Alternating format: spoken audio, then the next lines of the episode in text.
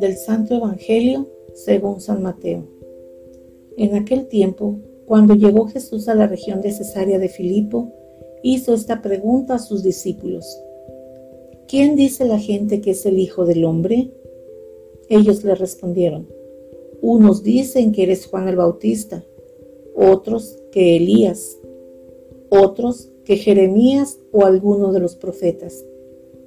Luego les preguntó, ¿y ustedes quién dicen que soy yo?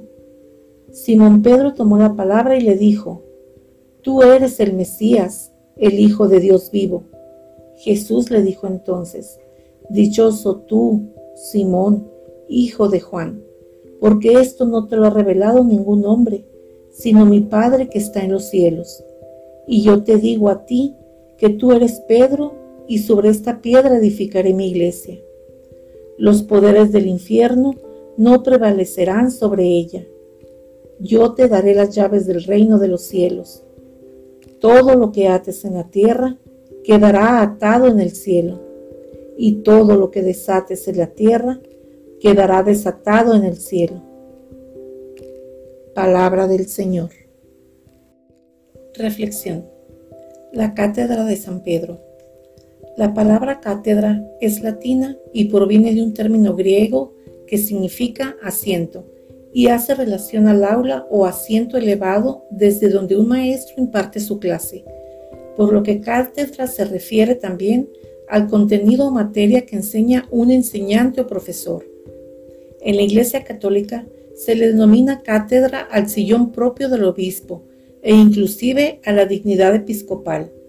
El Papa tiene su sillón magisterial como obispo de Roma y animador responsable de la Iglesia Católica esparcida por el mundo.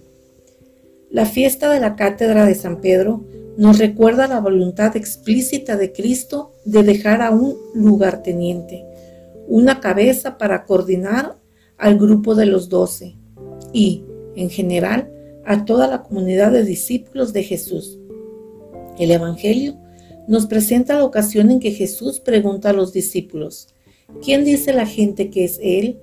a una respuesta genérica de los discípulos, el maestro canaliza la pregunta directamente a ellos. ¿Y ustedes? ¿Quién dicen que soy yo?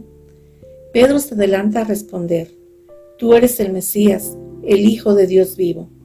Jesús felicita al apóstol por lo acertado de su respuesta, pero le aclara que es Dios quien se la ha inspirado, y por eso le dice, Y yo te digo a ti, que tú eres Pedro y sobre esta piedra edificaré mi iglesia. Los poderes del infierno no prevalecerán sobre ella. Yo te daré las llaves del reino de los cielos. Todo lo que ates en la tierra quedará atado en el cielo, y todo lo que desates en la tierra quedará desatado en el cielo. A los sucesores en el cargo petrino se les llama Papa, que es un acróstico de Pedro apóstol primero entre los apóstoles. La Iglesia Católica ha mantenido a lo largo de la historia la lista de los sucesores de San Pedro ubicados en sedes permanentes reconocidas, como tales Jerusalén, Constantinopla o Bizancio, Roma y temporalmente Avignon.